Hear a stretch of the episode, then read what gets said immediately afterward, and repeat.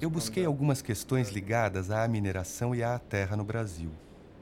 Eu já tinha ouvido falar de alguns lugares e a equipe de curadores listou outros locais que eu deveria visitar. Quando cheguei ao Brasil, fui fazer minha pesquisa no Pará e em Minas Gerais. No Pará, eu fui à Serra Pelada, a Carajás e Marabá. As minas e a mineração em Serra Pelada e Carajás foram muito interessantes para mim.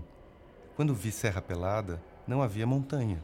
Havia um imenso buraco na terra, uns 200 metros lá para baixo, um grande lago.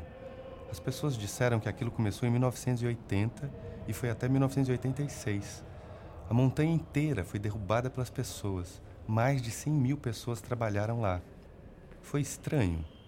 Conheci pessoas, fiz muitas perguntas e entrevistas eu queria saber mais sobre a mineração do ouro, porque na minha história a mineração de carvão é mais presente.